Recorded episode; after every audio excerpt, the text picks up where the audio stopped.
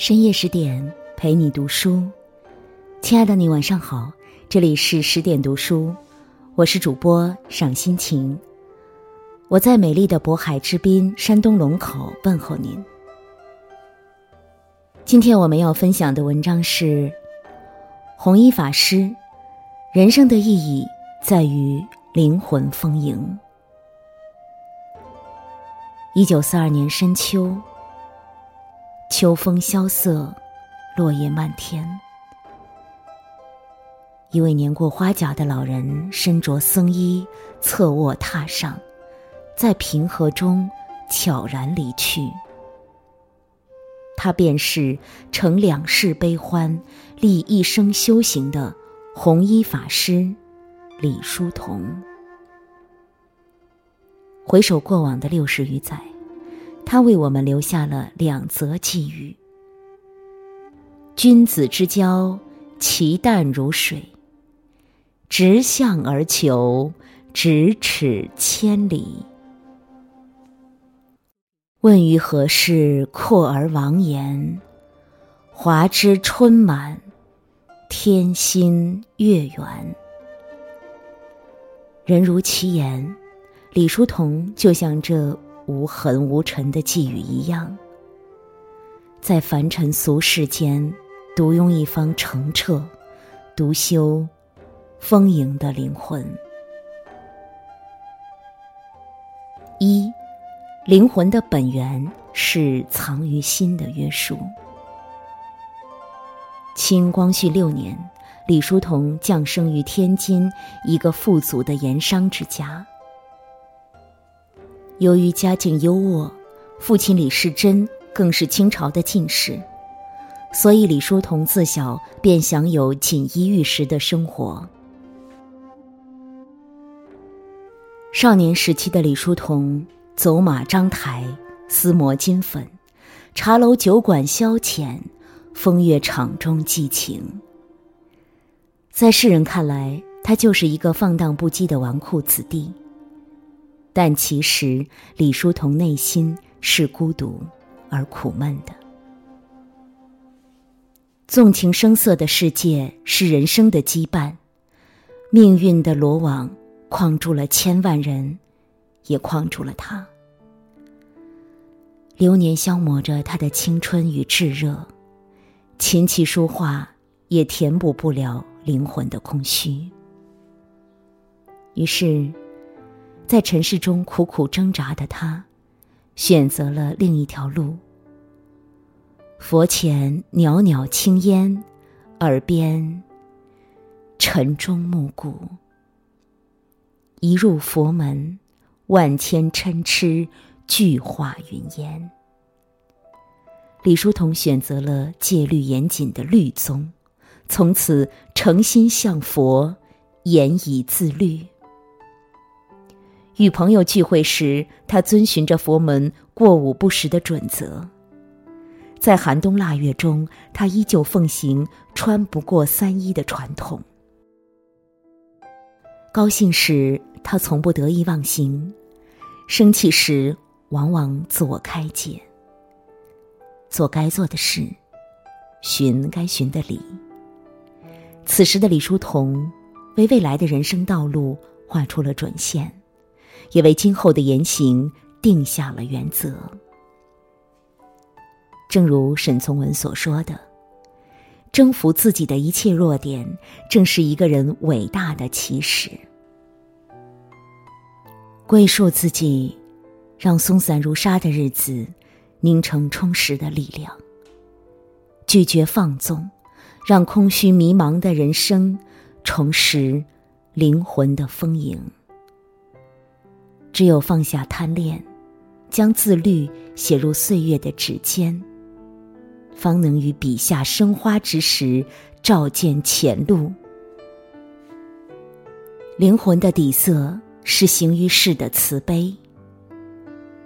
都说相由心生，弘一法师的眉宇间总存着一份悲悯和慈祥。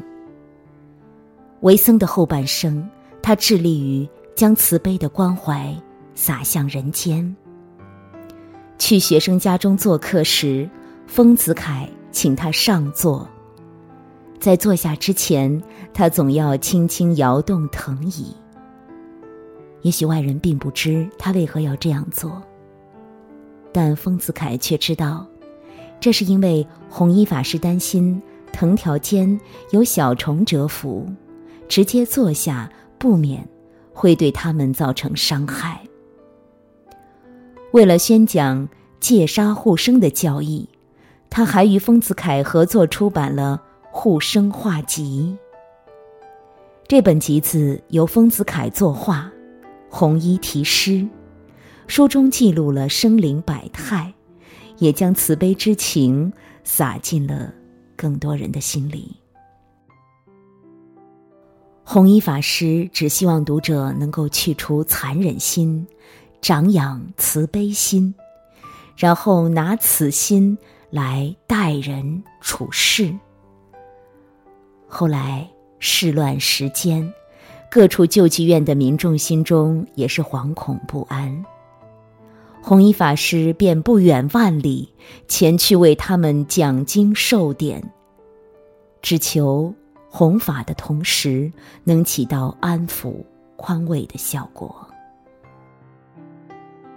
生如逆旅，道阻且长。法师希望能以一己之力为众生带来些许安详，这是顿悟，也是使命。有人说，他以生慈悲为怀，却把绝情留给了深爱自己的女人。最初决定遁入佛门，他为妻子安顿好未来的生活后，便只留下书信一间。西湖上的最后一次相见，便将曾经的半世风花雪月做了一个了结。妻子苦苦追问道：“弘一法师，请你告诉我，什么是爱啊？”法师闭目凝神，缓缓说道：“爱，就是慈悲。”这是他最后的回答。从此以后，世上再无李叔同；从此以后，人间多了一位信徒，在佛道之上，踽踽独行。佛说：“放过他人为慈，放过自己为悲。”既然知道前路无法改变。就不能再回头留恋。与其相互纠缠，不如再不相见。这并非是绝情，而是慈悲，让他放下，让他解脱。人生似水，常伴慈悲心，可将浮云吹作雪，是为煮成茶。给世界关怀，自己便回暖；与万物包容，生活也安宁。给他人成全，自己可解脱；与世界慈悲，众生都安好。人生拥有放下的勇气，未来才会有向上的可能。拥有一颗慈悲心。让灵魂变得更加纯粹。灵魂的深处是处于世的淡泊。淡泊是弘一法师出家的原因之一。在浙江任教时，他的心境日渐清明，一边讲学，一边修行。机缘巧合下，他又尝试了断食疗法。身心感受到从未有过的轻松。后来，索性辞去教职，作为居士身居寺庙，再也不见烟火之气。淡到极致，他便穿上僧衣，抛却红尘俗梦，向灵魂深处归去。淡泊，淡在物质。一双僧鞋穿了十五年。一把雨伞用了十三年，一床蚊帐布，缝纸糊的洞两百多个，破席薄被和卷起的几件僧衣，便是他的全部行囊。有一次，夏勉尊曾邀请弘一法师到白马湖居住几天。当法师取出破毛巾去湖边洗脸时，夏勉尊不忍心的叫住了他。这手巾太破了，我替你换一条可好？大师一边展开毛巾，一边笑道：“哪里呀，很好用的，和新的一样啊。”正午饭菜无非是萝卜青菜之类，但弘一法师却总是那样的喜悦，如同摆在他面前的是什么珍馐美味。有时菜里盐巴过多，他却笑着说：“好的，咸也有咸的滋味，也是好的。”随遇而安，至简至朴，用一双知足的眼睛来看待生活，再贫苦，也有别样的幸福。淡泊，淡在名利。一九三七年五月，弘一法师受邀去青岛。讲经弘法，应允前定下三个约定：不与人诗，不开欢迎会，不登报吹嘘。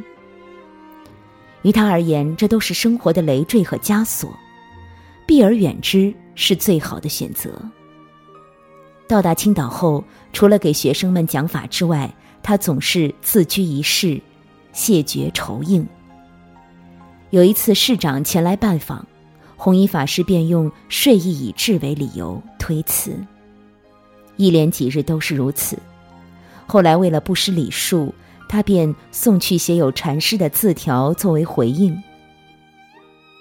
淡泊是将灵魂抚平，让心经开阔，最终去拥抱世界，远离名利场的喧嚣，珍惜眼前每一份美好，在平淡的生活中。体会至真至朴的快乐。明珠不会蒙尘，金子总会发光。是你的，无需争抢，自会到来；不是你的，强取硬夺，也无能为力。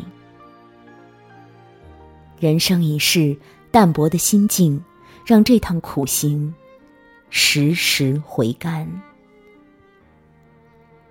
灵魂的极致，是足于心的圆满。我心似明月，碧潭成皎洁，无物堪比伦，叫我如何说？徘徊半生，俗僧两世，做到极致，便是圆满。作为李叔同，他善书画。笔走龙蛇，每一幅作品都沉稳静穆、恬淡脱尘。他工诗词，书长亭古道，诉说离别情意；写黄叶落红，感叹岁月枯荣。